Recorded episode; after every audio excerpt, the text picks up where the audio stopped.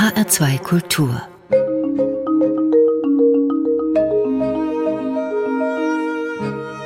Doppelkopf am Tisch mit Mitu Sanyal. Mitu Sanyal ist Kulturwissenschaftlerin, Journalistin und Autorin, bis dato von Sachbüchern. Und jetzt hat sie ihren ersten Roman geschrieben, der heißt Identity und ist aus dem Stand zum Spiegel Bestseller geworden. Mein Name ist Rosemarie Tuchelt. Herzlich willkommen, Mitu Sanyal. Ich grüße Sie. Mitu Sanyal, Identity. Dieses Wort, das ist ja eigentlich so eine Art Verballhornung von Identity oder Identität. Und das kann ich vorweg sagen, dieses Buch ist für mich eine ausgesprochen gründliche Ausleuchtung des Themas, also Identität, und zwar im Zusammenhang mit Hautfarbe, Rassismus, Herkunft, Kolonialismus. Darüber werden wir uns in der kommenden Stunde bestimmt ausführlich unterhalten. Mit der Identitätspolitik oder mit der Identitätsproblematik haben Sie ja eins der ganz großen Themen der Zeit erwischt. Ohne die Frage nach der Identität scheint derzeit nichts mehr zu gehen, oder? Ja, Wahnsinn. Also wenn man es noch vor irgendwie zehn Jahren gesagt hätte, wären ja alle so, wie, was, echt?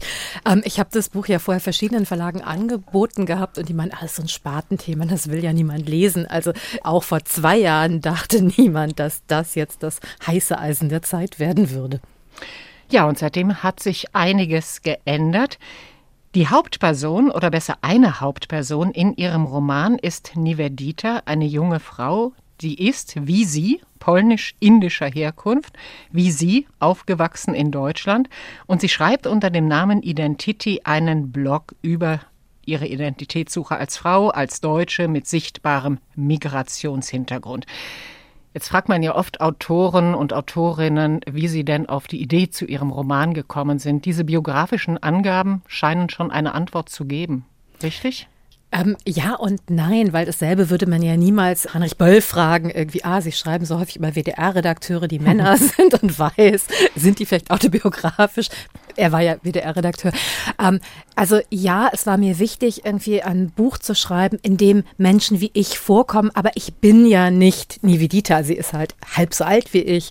Ähm, sie hat ganz viele Erfahrungen gemacht, die ich niemals hatte, irgendwie, um die ich sie auch ganz doll beneide, wie zum Beispiel dieses wunderbare Studium bei Saraswati, ihrer sehr bewunderten Professorin, als Person of Color, irgendwie auf internationalen Podien auftritt und dann kommt plötzlich raus, oh verdammt, Saraswati ist in Wirklichkeit weiß und Sarah Vera Thielmann aus Karlsruhe.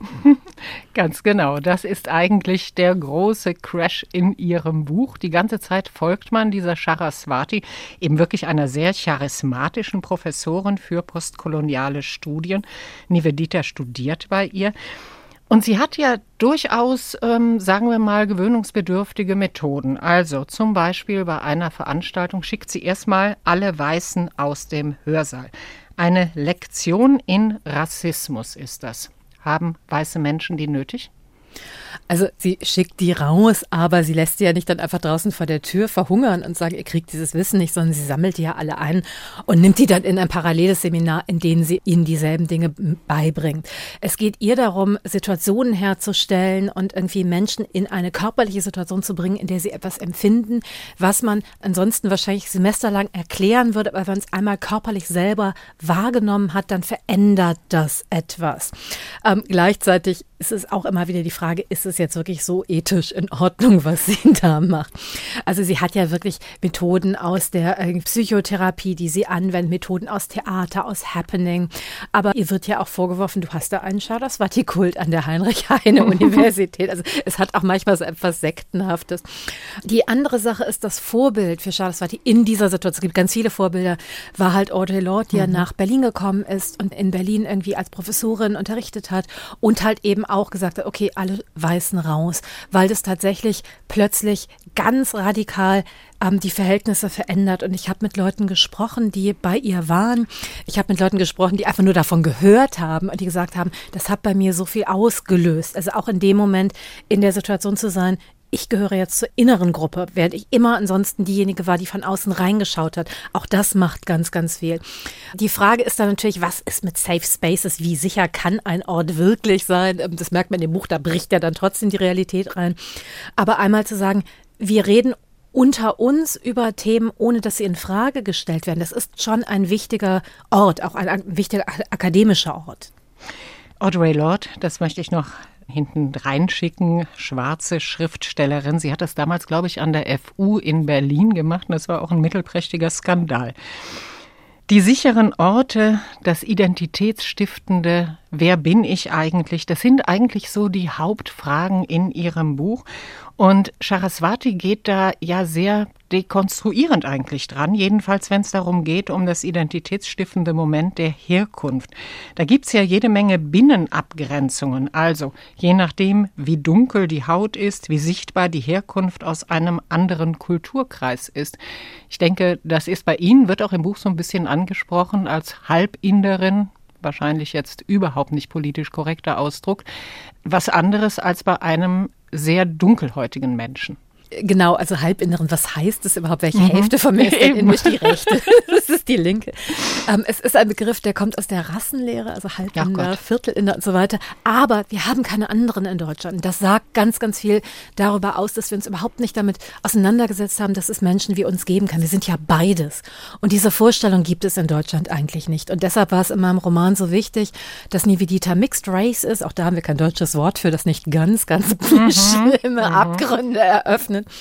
Und die Erfahrung von diesen Menschen in Literatur, also unter der deutschsprachigen Literatur, ist einfach nicht vorhanden. Also die gibt es dann so als Ausnahmen, irgendwie als tragische Figuren, die dann irgendwie Selbstmord begehen oder wahnsinnig werden oder so, weil Mischungen sind ja immer instabil, natürlich. Und meinen Eltern haben irgendwie die Ärzte noch gesagt, als meine Mutter schwanger war, ah, da müssen wir aber aufpassen, weil diese gemischten Kinder, die werden ja später mal zu Depressionen neigen. Und was ja, Dankeschön, super, das brauche ich jetzt während der Schwangerschaft, hurra. Und es ist aber nicht nur in der deutschsprachigen Literatur so, sondern sogar in der englischsprachigen, die ja das große Vorbild für meinen Roman ist, war der erste Mixed Race Ich-Erzähler Hanif Qureshi irgendwie, also in Der Buddha aus der Vorstadt irgendwie sein Ich-Erzähler. Und das war 1990. Also vorher gab es uns in der Literatur nicht. Mhm. Ich habe auf Ihre Frage nicht geantwortet. Die Frage war danach, ob irgendwie es unterschiedliche Abstufungen von Hautfarben mhm. gibt. Ich finde es in Deutschland unglaublich solidarisch. Also es ist irgendwie eigentlich eher sehr, sehr offen ein irgendwie wir gehören alle dazu, was mich irgendwie sehr erleichtert. Das wird ja in Amerika ganz anders verhandelt. Oder auch am Anfang von Saraswati Seminar, dass dann irgendwie Leute sagen, sind wir denn jetzt POC oder nicht? Sind wir braun genug sozusagen? Für People of Color. Hm? Genau, und ähm, dass Saraswati ihnen dann sagt, okay, wenn ihr euch diese Frage gestellt habt, dann könnt ihr hier bleiben. Also es ist auf der anderen Seite ein sehr offener Begriff darin. Ja, aber es ist schon auch immer, finde ich, so eine ja leicht gereizte Stimmung, dass man auch ja das Richtige richtig sagt. Es fängt ja schon bei den Bezeichnungen an, also BIPOC oder ähm, POC oder schwarze Menschen. Eigentlich weiß man da immer gerade gar nicht, welche Bezeichnung aktuell ist, oder? Genau, was ändert sich ja auch dynamisch und dann weiß man wirklich nicht. Ich kriege ja selber auch nicht immer das Telefonat so, wir haben heute den Begriff geändert, ähm, weil es gibt ja nicht ein, eine Institution, die es festlegt. Und das Problem ist aber, dass diese Worte ein echtes Ringen widerspiegeln. Und also das ist das halt die Worte für Menschen wie mich. Als ich auf die Welt kam, war das Wort für mich Ausländerin, was natürlich einfach faktisch falsch ist. Ich habe nie in einem anderen Land lange gelebt. Ich bin keine Ausländerin. Und dann fing man an mit so irgendwie, weiß ich nicht, Gastarbeiterkind und Menschen mit Migrationshintergrund. Mein Mann irgendwie hat auch einen Migrationshintergrund, der hat sogar einen Migrationsvordergrund, der ist aus England nach Deutschland gekommen. Den fragt aber niemand nach seinem Migrationshintergrund, weil er weiß es. So. Und irgendwie all diese Begriffe sind unschön und BIPOC oder irgendwie POC ist halt der Versuch, eine Selbstbeschreibung vorzunehmen. Das Problem mit diesen Worten ist immer, sie müssen auf die Diskriminierungsgeschichte verweisen und gleichzeitig auf die Zukunft. Wo wollen wir hin? Also, weil die Utopie ist ja, dass es wirklich irgendwann keine Rolle mehr spielt. Aber wir sind ja alle Menschen. Aber weil die Welt so ist, wie sie ist, wenn wir halt nur auf die Zukunft verweisen, dann laufen wir ein bisschen Gefahr zu sagen, ach, ich sehe überhaupt keinen Rassismus, es gibt es überhaupt nicht. Und wenn wir nur auf die Vergangenheit verweisen, dann laufen wir Gefahr, es festzuschreiben. Und irgendwie, und beides ist schwierig. Das heißt, wir sind in diesem Spannungsfeld. Den wirklich endgültigen Begriff wird es wahrscheinlich erst geben, wenn wir in der rassismusfreien, glücklichen Welt leben. Bis dahin werden wir uns mit diesen unglücklichen Zwischenstadien begnügen müssen. Auch POC, People of Color, was soll denn das bedeuten? Ist natürlich auch totaler Quatsch.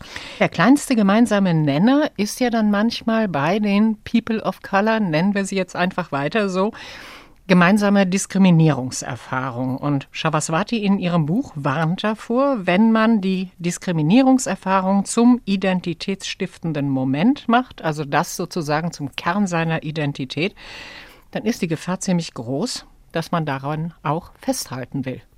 Genau, weil so funktioniert ja unsere Gesellschaft tatsächlich. Also wenn wir Rechte wollen, müssen wir erstmal sagen, wir sind eine Gruppe, es gibt uns. Und dann müssen wir sagen, wir sind eine Gruppe, die Diskriminierungserfahrungen macht. Und dann kann man auf Rechte und Antidiskriminierungsgesetze und so weiter klagen. Ne? Das, sind, das sind so die demokratischen Aushandlungsprozesse. Aber dadurch müssen wir uns mit unseren Diskriminierungserfahrungen identifizieren. Und die sind ja nicht wir, die kommen ja von außen auf uns drauf. Das ist ja Quatsch.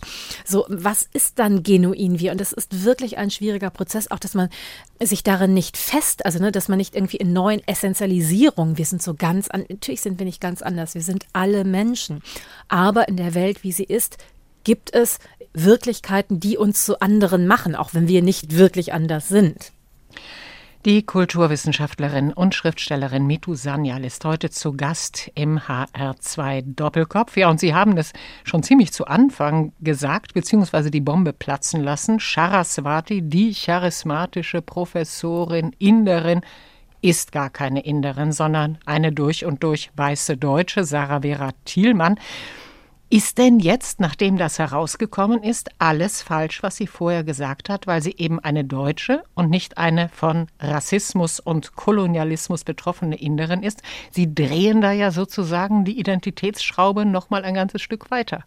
Für Nivedita war es wichtig, eine Person in der Welt zu sehen, die ihr zeigt, du kannst indisch sein, du kannst Mixed Race sein, was auch immer und trotzdem charismatisch sein. Du musst nicht irgendwie ähm, bitte sagen, bitte darf ich mitmachen, sondern du kannst die Regeln selber schreiben. Und das macht ja Shardaswati. Und einfach diese Erfahrung, neben dieser Person zu sitzen, von der sie dachte, dass sie indisch sei, war für Nivedita ein eigener Wert und den brauchte sie auch. Und das hätte eben Saraswati nicht gemacht, wenn sie eine weiße Professorin gewesen wäre, die jetzt gesagt hätte, das ist die Forschung über Rassismus. Ja, aber mal unabhängig jetzt von dem Roman.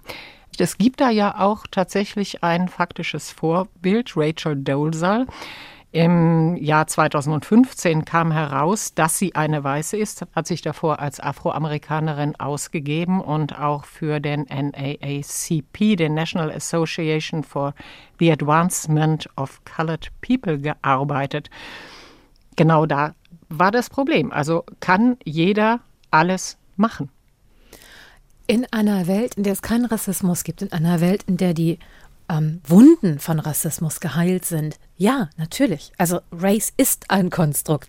Irgendwie absolut selbstverständlich. In der Welt, wie sie ist, ist es schwieriger. Ich würde nicht sagen unmöglich, aber es ist deutlich, deutlich schwieriger. Ähm, und auf viele dieser Fragen gibt es keine eindeutige Antwort. Ich habe ja inzwischen einen amerikanischen Verlag.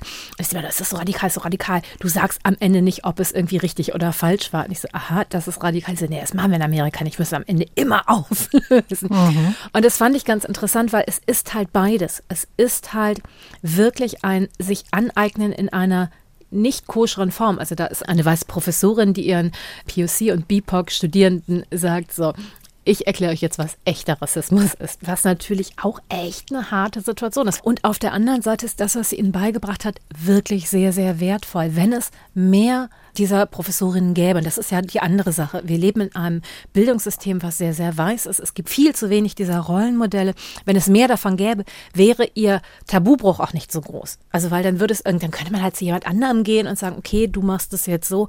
Aber da es so wenige davon gibt, ist natürlich auch das Bedürfnis an sie umso größer.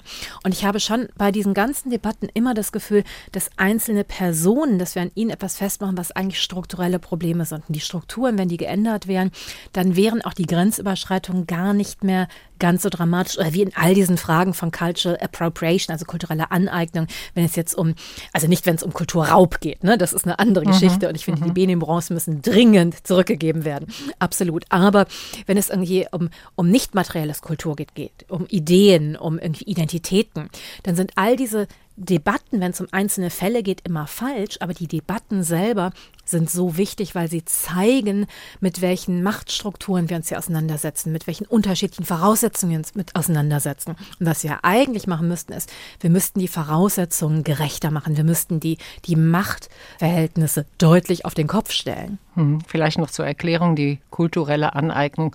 Da geht es zum Beispiel darum, Cornrows, also bestimmte Frisuren zu haben als Weißer, was als Aneignung gesehen wird, aber auch die Übernahme des Blues beispielsweise durch weiße Musiker und vieles, vieles mehr. Ja, und damit kommen wir schon zur Musik. Genau, es gibt in dem Buch tatsächlich ein Lied von Georgia Lewis, das sie leider nicht auf CD aufgenommen hat, deshalb habe ich ein anderes von ihr ausgewählt.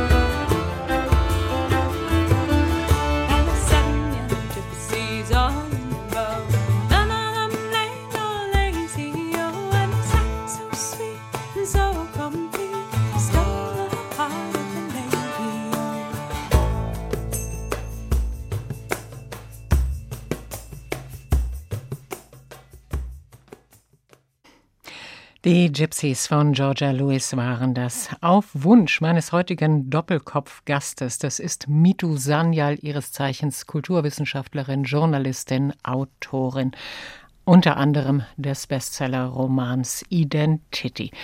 Über den reden wir vielleicht unverhältnismäßig viel, aber in diesem Roman steckt eben auch ganz viel, ja, antirassistische, antikoloniale Theorie, die diese sehr charismatische Professorin ihren Studenten auch näher bringen will.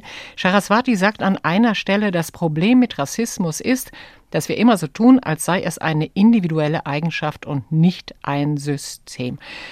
Rosania, Tatsächlich hat man den Eindruck, dass sich im Moment voller Freude, wenn wir jetzt erstmal bei der individuellen Eigenschaft bleiben, dass sich eben voller Freude auf jede anrüchige Formulierung gestürzt wird, ob ein Jens Lehmann in einer privaten Mail sich ziemlich vergreift und dadurch seinen Vorstandsposten beim HSV verliert oder eine Grüne sich öffentlich für den Berufswunsch als Kind entschuldigt, sie wollte Indianerhäuptling werden. Das hat alles schon so ein bisschen was von einem Ritual. Hilft das wirklich auf dem Weg in eine nicht rassistische Gesellschaft? Nein, natürlich nicht. Es ist halt auch eigentlich aber ein Zeichen dafür, wie dysfunktional wir als Gesellschaft sind, dass wir halt eben keine ähm, Debattenkultur haben. Wir haben auch keine Fehlerkultur, weil natürlich ist jemands E-Mail, muss man nicht drüber reden, irgendwie ist natürlich jenseits von allem, aber mhm. dass wir als einzige Reaktion darauf haben, weg mit dem. Das ist natürlich falsch. Also das zeigt halt auch, dass wir entweder so die Augen verschließen und sagen, gibt's nicht, gibt's nicht, gibt's nicht, oder okay, ihr dürft nicht mehr mitspielen. Und Was sollte man denn machen? Also wie wäre denn eine Fehlerkultur, die unsere Gesellschaft weiterbringen würde? Naja, also überhaupt erstmal aus unseren Fehlern lernen zu können und ja nicht mehr weiterhin machen zu müssen. Also wissen wir bei Kindern, wenn die keine Fehler machen können, können die überhaupt nichts lernen. Dann werden die genau da bleiben, wo sie sind. Das heißt, es ist, um uns weiterentwickeln zu können als Gesellschaft oder der Gedanke, dass es einige von uns gibt, die nicht rassistisch wären. Wir alle sind in rassistischen Strukturen aufgewachsen, mit rassistischen Denkmustern. Wir alle müssen sozusagen uns selber dekolonialisieren und unsere Strukturen dekolonialisieren, in denen wir arbeiten und funktionieren. Und wir versuchen ja so ein bisschen an einzelnen Personen zu exorzieren, was aber wirklich eine gesellschaftliche Aufgabe ist. Und das glaube ich tatsächlich nicht nur, dass es in Antirassismuskreisen passiert, sondern das ist halt so, so machen wir es halt als Gesellschaft. Wer muss jetzt zurücktreten und dann ist die Sache in Ordnung. Aber natürlich ist dadurch nichts in Ordnung. Hat ja noch einen ganz anderen Nebeneffekt sozusagen. Also diese Verunsicherung, was ist denn jetzt richtig, was darf ich sagen? Kann ja gerade bei Menschen, die sich darüber nämlich Gedanken machen, auch dazu führen, dass sie dann eben gar nicht mehr drüber reden, oder? Genau, und dass die netten Leute eben nicht mehr weiterreden und dass dann die ähm, Boris Johnsons dieser Welt irgendwie natürlich genauso laut sagen, aber ich meine mal, und so ist das und man wird auch noch sagen dürfen. Ähm, bei einzelnen Leuten zu sagen, halt, das ist nicht in Ordnung und das sind Sachen, die habe ich jetzt mein Leben lang gehört und ich möchte an irgendeinem Punkt, dass es einen Stopp gibt, dass wir aufhören, diese Selbstverständlichkeit zu haben. Und das ist ja eigentlich der Grund dahinter, dass so hart auf einzelne Sachen reagiert wird, zu sagen, das ist irgendwie so selbstverständlich und wir müssen ein grundsätzliches Umdenken machen. Das ist richtig. Aber diese einzelne Person, die macht es in der Regel auch nicht aus irgendwie bösem irgendwie Wissen und Gewissen und weil sie jetzt jemand verletzen möchte. Also wir, wir leben, wir wachsen auf mit Worten, die wirklich grauenerregend sind. Die andere Sache, wenn ich über Strukturen rede, das hört sich immer so wischiwaschi an und dann haben Leute das Gefühl, oh Gott, irgendwie, es ist ja wie beim Katholizismus, wir sündigen immer, auch wenn wir nicht wissen, dass wir sündigen, dann, das überfordert mich total. Was ich damit wirklich meine, ist, zum Beispiel in der Medizin sind Krankheitssymptome auf braune oder schwarze Haut nicht erforscht, einfach nicht erforscht. Wir wissen nicht, mhm. wie manifestieren sie sich da. Das heißt, letztes Jahr hat ein Medizinstudent im zweiten Semester mal ein Handbuch persönlich rausgegeben, dass man sich, wenn man sehr, sehr, sehr motiviert ist, persönlich irgendwie anschauen kann. Das ist aber im Medizinstudium nicht vorhanden. Und das egal wie antirassistisch Ärzte Ärztinnen sind, wenn sie es nicht gelernt haben, können sie nicht darauf achten. Wir haben Vorstellungen davon, welche Menschen besonders aggressiv sind. Das ist zum Beispiel bei der Polizei ein riesiges Problem, dass die immer sagen, wir sind doch nicht rassistisch. Und ich denke, nicht du persönlich bist ein böser Mensch, aber es gibt einfach in Deutschland Probleme mit Racial Profiling. Es gibt ein Problem damit, gegen welche Menschen im öffentlichen Raum besonders hart durchgegriffen wird. Und wenn du ein Gewaltmonopol hast, dann musst du dir besonders, besonders, besonders viel Mühe geben, aktiv antirassistisch zu sein, nicht nur ein guter Mensch zu sein. Und das ist das, was ich mit strukturellem Rassismus meine. Wir müssen unser Wissen verändern. Also das, was in Schulen unterrichtet wird, das ändert sich ja langsam, langsam, langsam. Dass Deutschland ja jetzt überhaupt erstmal gesagt hat, hm, Wir haben Völkermorde in unseren Kolonien begangen und wir müssen uns da jetzt langsam mal für entschuldigen. Das ist ein fundamental riesiger Schritt. Und vorher wurde immer gesagt, die Deutschen hatten keine Kolonien. Äh, oder wir haben die alle ganz schnell verloren. Und dann denkt halt das eine oder das andere. Was denn hier? Das ist nicht richtig. Also so auf dieser Ebene, was ist kollektives Gedächtnis, dass wir denken, Deutschland wäre eine weiße Nation gewesen. Nein, das ist das Erbe des Faschismus. Vorher war Deutschland sehr, sehr heterogen. Es ist es jetzt wieder. Das war eine wirklich relativ kurze historische Zeit sehr, sehr weiß. Sehr, sehr weiß. Das heißt aber doch auch, man muss die Strukturen verändern, man muss dafür sorgen, dass Menschen mit dunklerer Haut nicht größere Probleme haben bei der Wohnungssuche, bei der Arbeit, bei der Polizei. Welche Rolle spielt denn dann die Sprache eigentlich? Wird das nicht völlig überbewertet? Also wir als Medien lieben Sprache, das ist unser Instrumentarium. Das heißt natürlich, wenn wir irgendeinen Beitrag über Sprache machen können, machen wir den. Die meisten Leute, die in Anführungszeichen Sprachpolitik machen, die machen ganz, ganz, ganz viel Politik und unter anderem auch Sprachpolitik. Nach Sprachpolitik werden die immer gefragt. Sprache ist eines der Medien, mit denen wir irgendwie die Welt wahrnehmen. Das heißt, sie strukturiert uns die Welt schon auch vor, also wenn wir irgendwie sagen, ach, es gibt Deutsche und es gibt Passdeutsch, das sind ja irgendwie ist ja eine Sprachform der Rechten, dann mhm. definieren wir bestimmte Deutsche, wie zum Beispiel mich, aus den echten Deutschen heraus. Da strukturiert Sprache unser Denken vor, absolut. Aber dass ich einen deutschen Pass habe, dass ich die Möglichkeit habe, die Staatsangehörigkeit von einem Land zu haben, das ganz lange gesagt hat, Deutsch kann es nur werden, wenn ein Vater Deutsch ist. Das war ja wirklich ein mhm. Blutsrecht. Und das ist ja ein riesiger Schritt gewesen. Also diese Rechte sind natürlich ganz, ganz ganz, ganz wichtig. Und ähm, da kann ich dann auch manchmal leichter damit umgehen, wenn mir irgendwelche Rechten sagen, du bist ja nur Passdeutsche, weil die, die machen das, weil sie auf einem Rückzugskampf sind. Mhm. Also es ist auch die Realität, die Rechte irgendwie zu stärken, ist halt wahnsinnig, wahnsinnig wichtig. Aber Sprache macht eben auch etwas mit uns. Sprache macht etwas mit uns. Wolfgang Thierse hatte sich ja auch zu dem Thema gemeldet, der ehemalige Bundestagspräsident. Und der hat darauf hingewiesen, dadurch, dass wir immer mehr in immer kleinere Identitäten zerfallen, beziehungsweise das auch immer wichtiger nehmen, die Herkunft, die Identität. Wo bleibt da die Solidarität, also für bestimmte Dinge, die wir einfach alle brauchen? Ist das ein Problem? Ich finde tatsächlich, an dem Punkt würde ich mit ihm übereinstimmen. Irgendwie, wir brauchen Solidarität. Wir müssen viel mehr über Solidarität reden. Er sagt ja auch, wir brauchen eine Rhetorik der Gemeinsamkeit. Da stimme ich auch absolut mit ihm überein. Ich würde jetzt die Schuldigen dafür vielleicht nicht unbedingt in der Identitätspolitik zuerst suchen. Wenn Herr Seehofer als erstes, irgendwie, wenn er irgendwie Heimatminister wird, sagt, der Islam gehört nicht zu Deutschland, mhm. dann ist es, also das ist natürlich auch Identitätspolitik, aber aus einer anderen Seite, wenn halt irgendwie gesagt wird, oh, Migration ist die Mutter aller Probleme, ebenfalls ein Zitat von Herrn Seehofer, dann irgendwie hat das natürlich auch nochmal eine ganz andere Gewichtung. Dagegen richtet sich ja auch vieles, was Identitätspolitik genannt wird, das gesagt wird, wir wollen dazugehören.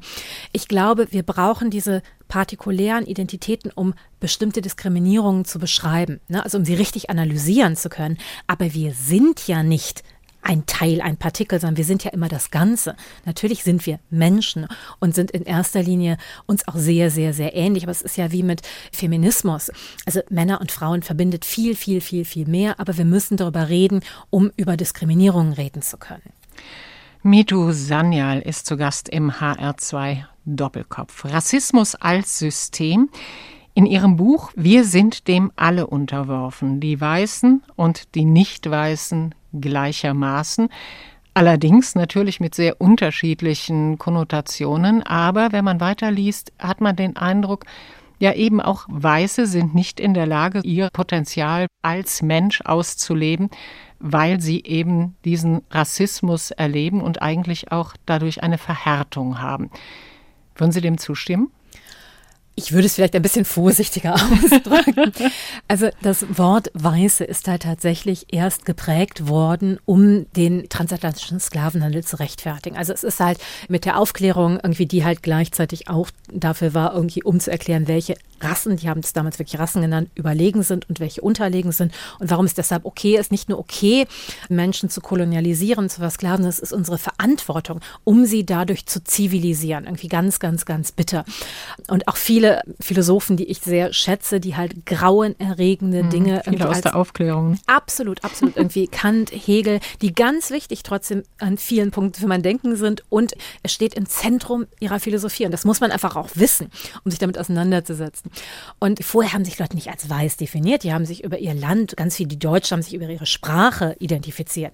Das Deutsche kommt vom Teuter, also das waren die Leute, die Deutsch gesprochen haben. Kann ich mich auch mit identifizieren, finde ich schön.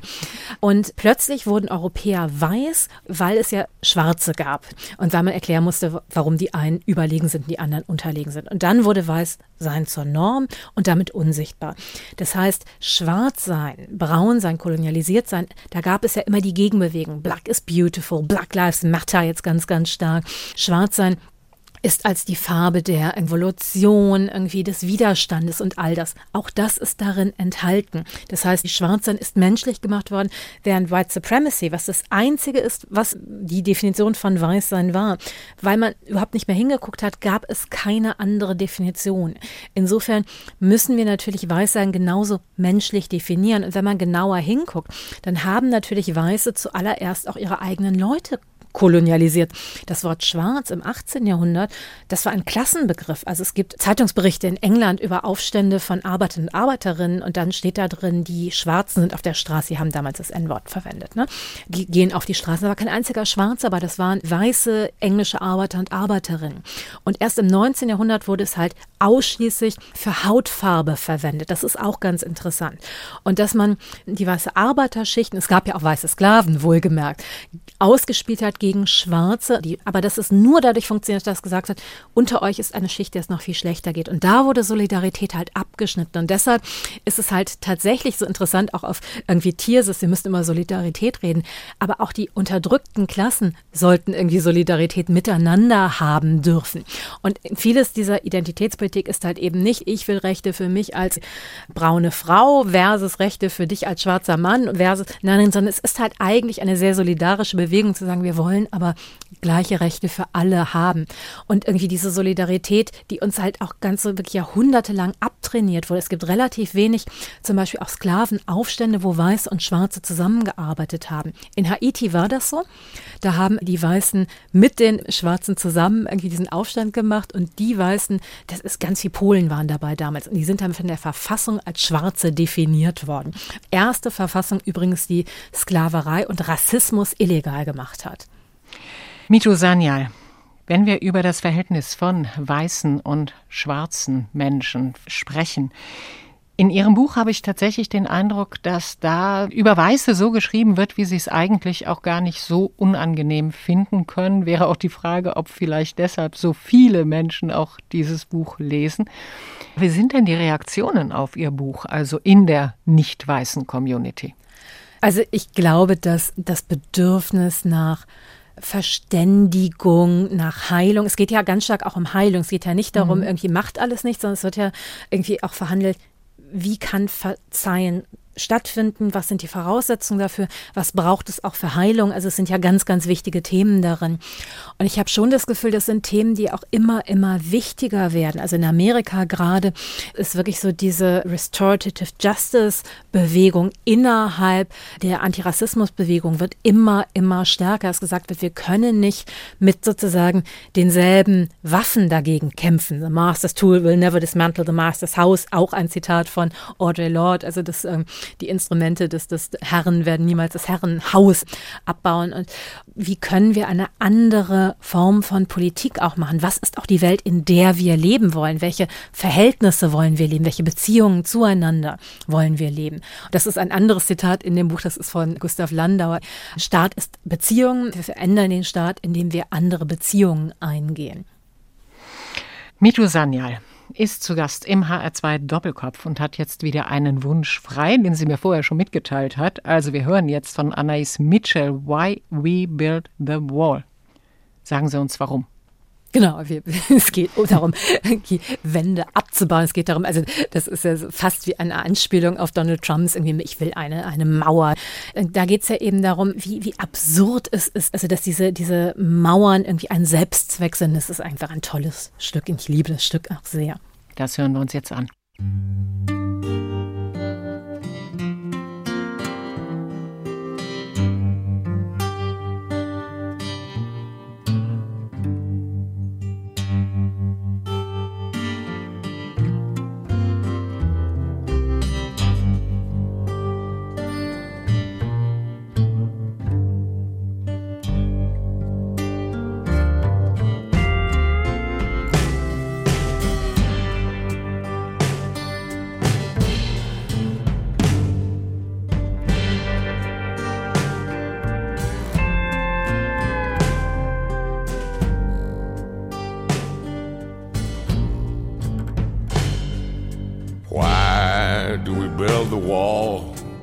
Children, my children, why do we build the wall?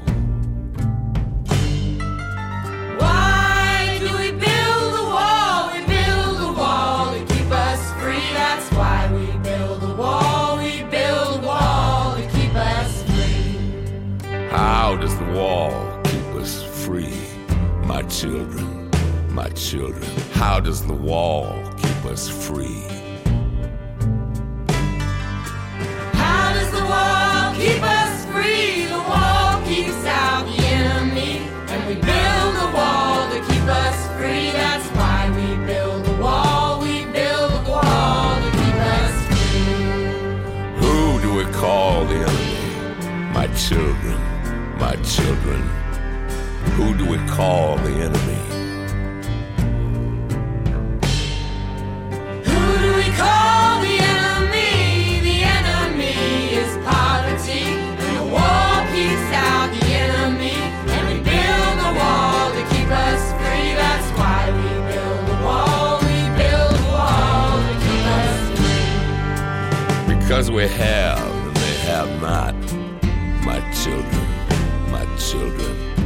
because they want what we have got.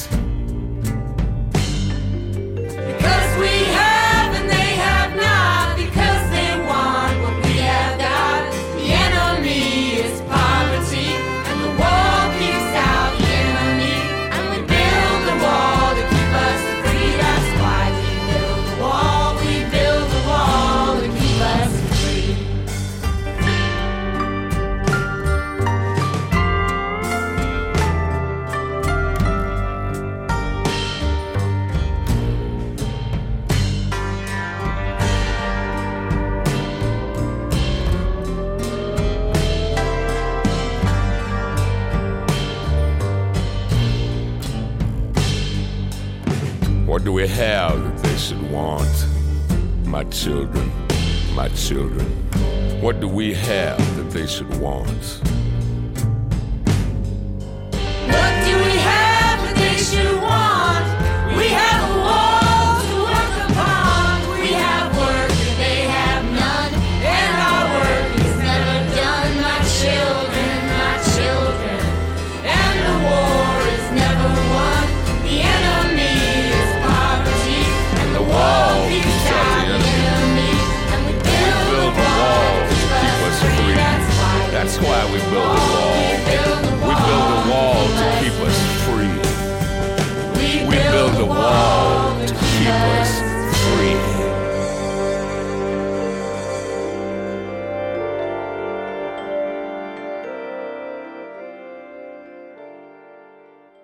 Anais Mitchell, Why We Build the Wall.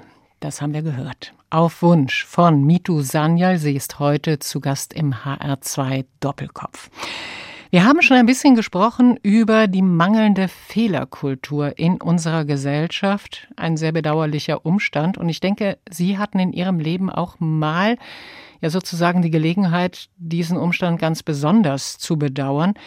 Ich rekurriere darauf, dass Sie vor ein paar Jahren ein Buch geschrieben haben über Vergewaltigungen in dem Zusammenhang von Vergewaltigungsopfern als Vergewaltigung Erlebende gesprochen haben und das eigentlich auch so einführen wollten als ein neues Wort.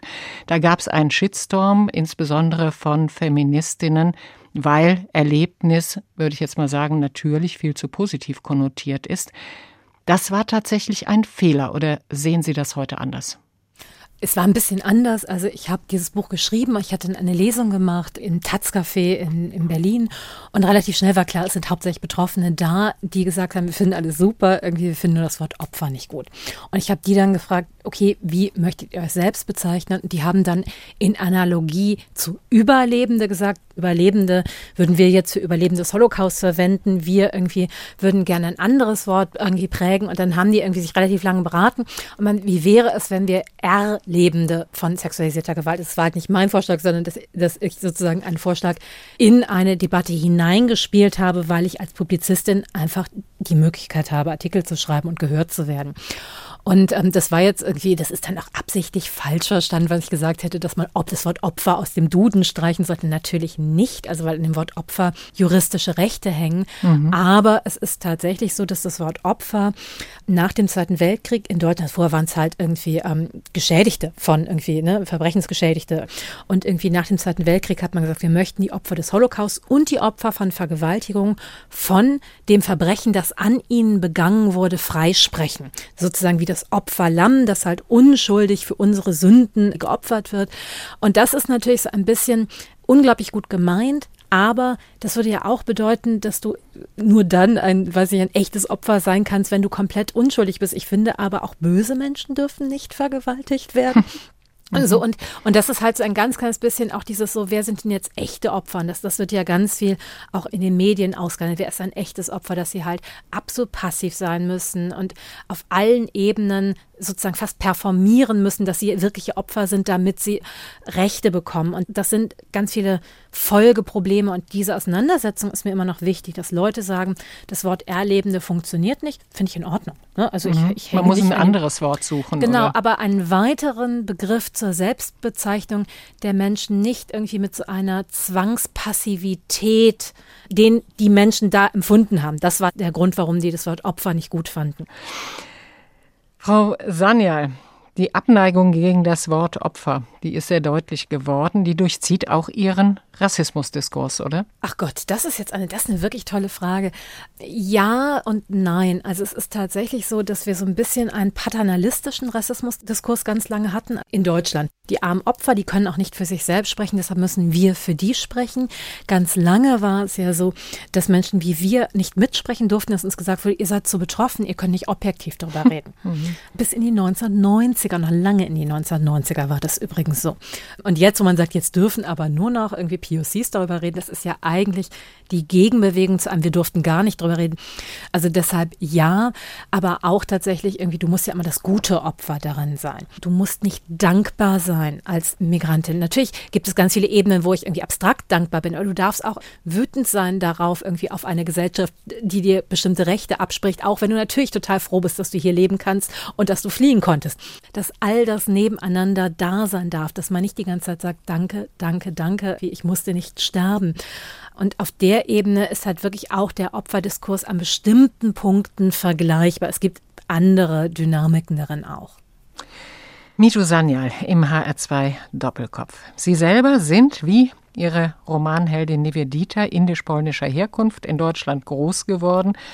Und noch etwas scheint sie mit Nivedita zu verbinden. Die hat nämlich auch keine Verbindung zu den Heimatkulturen ihrer Eltern. Sie haben einen Podcast gemacht, da geht es um verlorene Sprachen. Bei Ihnen die Sprache Ihres Vaters, Bengali. Sie sprechen die Sprache nicht, ne? Genau, also ich spreche so dramatisch wenig, dass man da nicht von Sprechen reden kann.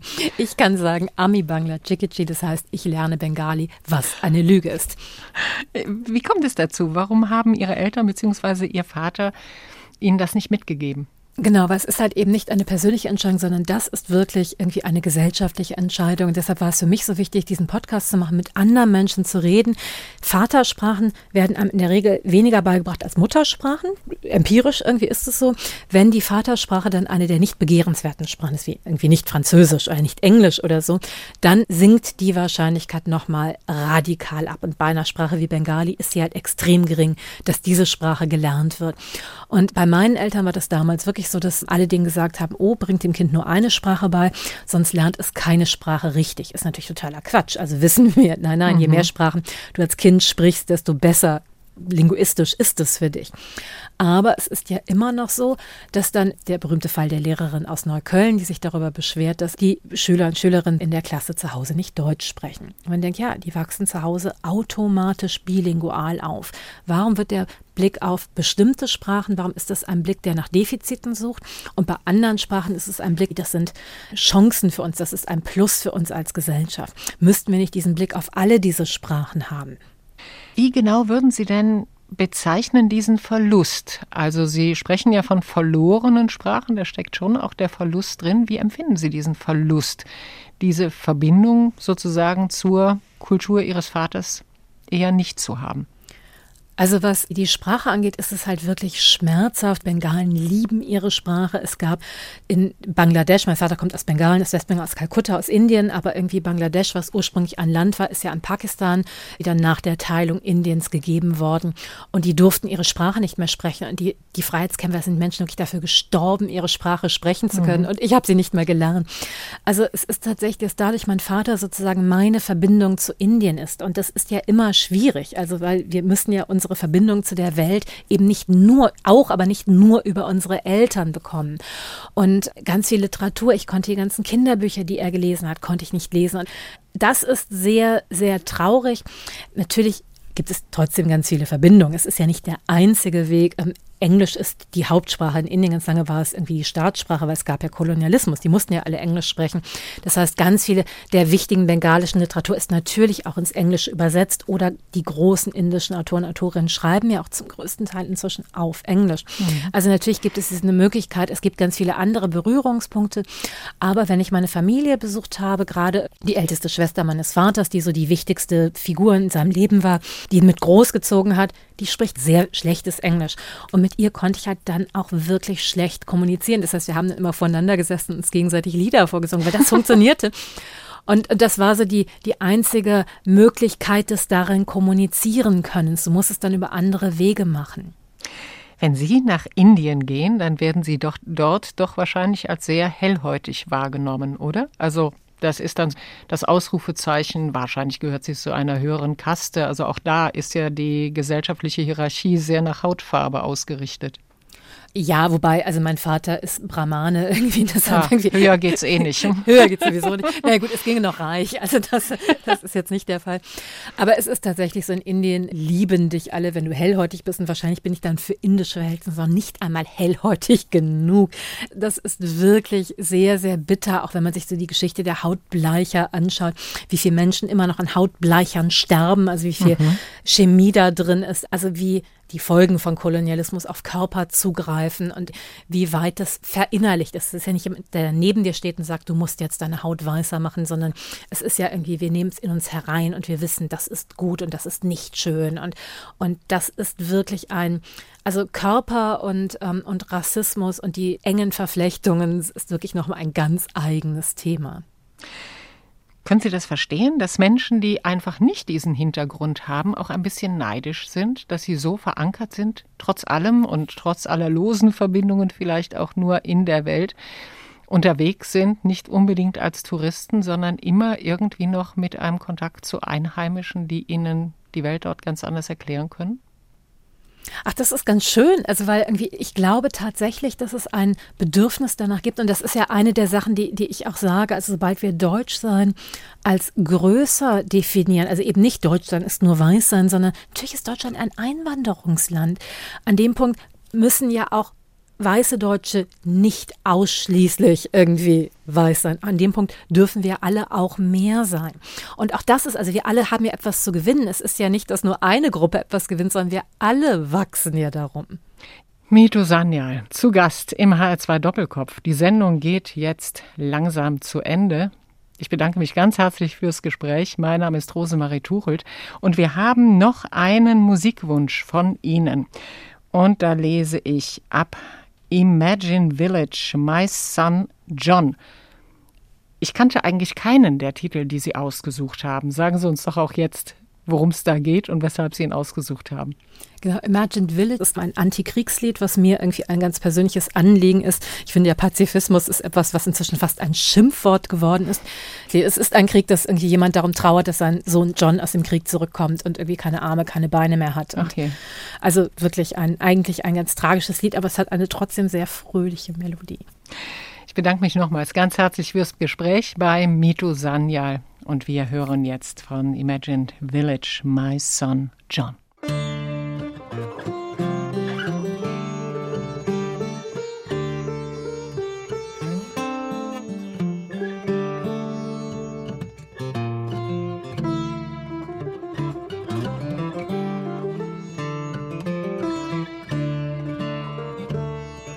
My son John was tall and slim, he had a leg for every limb.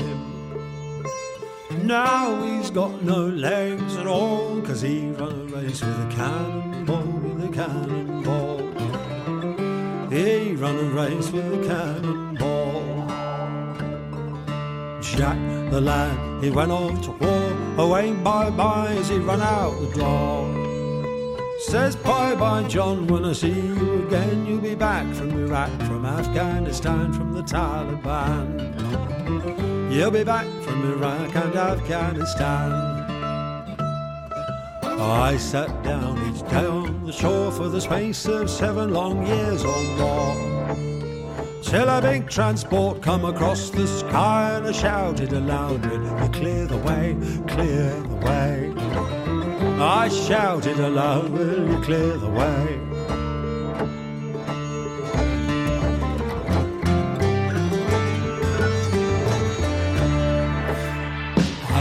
Shouted aloud till the captain said, Are you here with the living? Are you back with the dead? Dead. Did you see anything of my son John? Is the boy living or is he gone? Is he gone? Is the poor boy living or is he gone? Up come John and he's got no legs, got carbon fibre blades instead. She smiled, and she kissed him than you did before, you did before. Bet you run quicker than you did before.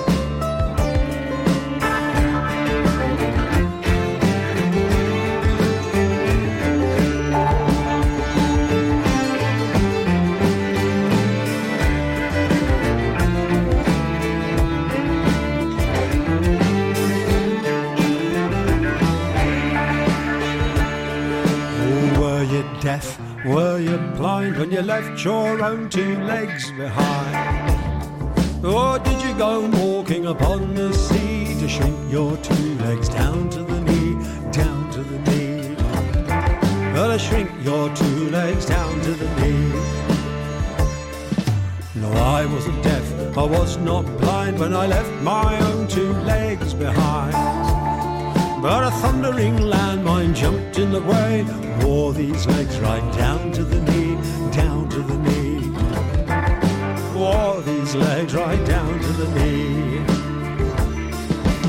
I was tall, I was slim, I had a leg for every limb. Then chicken hawks come knock knocking at the door. Cool Britannia called for war, she called for war. Cool Britannia called for war.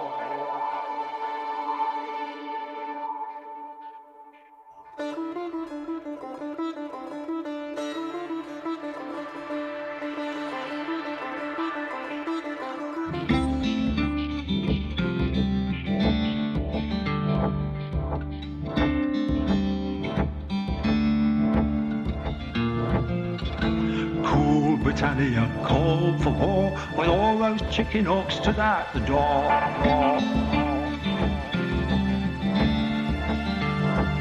So cluster bombs like Utes of corn, you better stay away from the harvest home, the harvest home. You better run a mile from the harvest home.